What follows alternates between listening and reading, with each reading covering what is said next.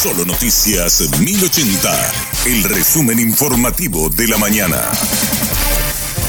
Hola, soy Susana Arevalo y este es el resumen informativo de la mañana. La ANDE ya consume toda la energía que retira de Yacyretá desde esta mañana, según el presidente Félix Sosa. Con este nivel de temperatura, la demanda de energía eléctrica en Paraguay o de la potencia estaría por encima de los 3.000 megavatios de potencia. Eso ya permite retirar el 100% de la energía o de la potencia desde Yacyretá. Entonces esa es la decisión que a partir de las 10 de la mañana de hoy retiramos el 100% de la potencia que nos corresponde y que está generando eh, en ese momento. Lo que estamos haciendo es aumentamos el intercambio o el suministro al sistema eléctrico paraguayo desde Yacyretá y lógicamente se deja más excedente en eh, Dos brasileños fueron detenidos en Ciudad del Este por falsificar certificados de antecedentes académicos para estudiantes de medicina. Con los documentos falsos se podía convalidar varios semestres y solo cursar los finales en diferentes universidades privadas.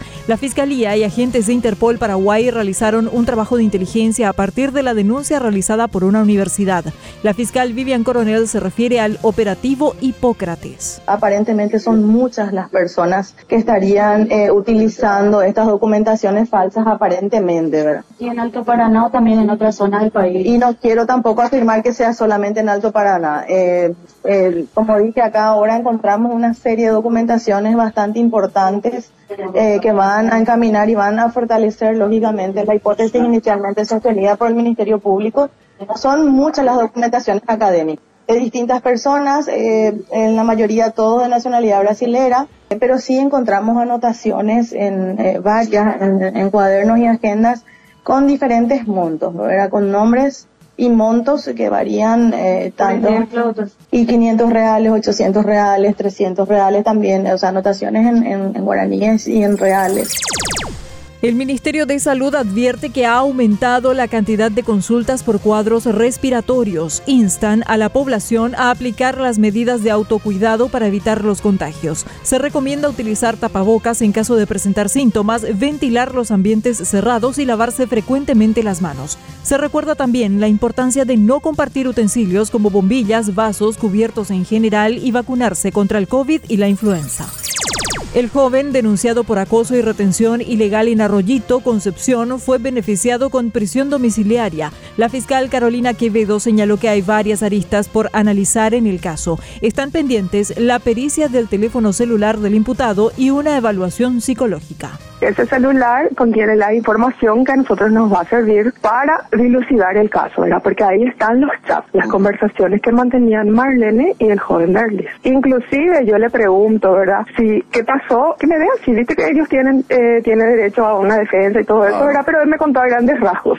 Me dijo que inclusive ella le acercó hasta la fiscalía. Le dije, ¿en qué te trajo la fiscalía? Y me trajo en su vehículo, me dijo. Yo después, para corroborar si era cierto o no, eso le pregunto a Marlene. Marlene, ¿es cierto que vos le trajiste a verle el día sin lavatoria? Porque yo le cité en lavatoria el 29 de agosto. Y me dijo, sí, yo le llevé. Yo le pregunto, ¿qué voz tenías con ella? Y él te dice la palabra y ¿verdad? Ah. Porque él es muy inocente, hablando así, es una persona muy inocente. Pero va a tener que ser objeto de pericia psicológica, él, ¿verdad? Para poder determinar qué es lo que él tiene en, en su cabeza, ¿verdad?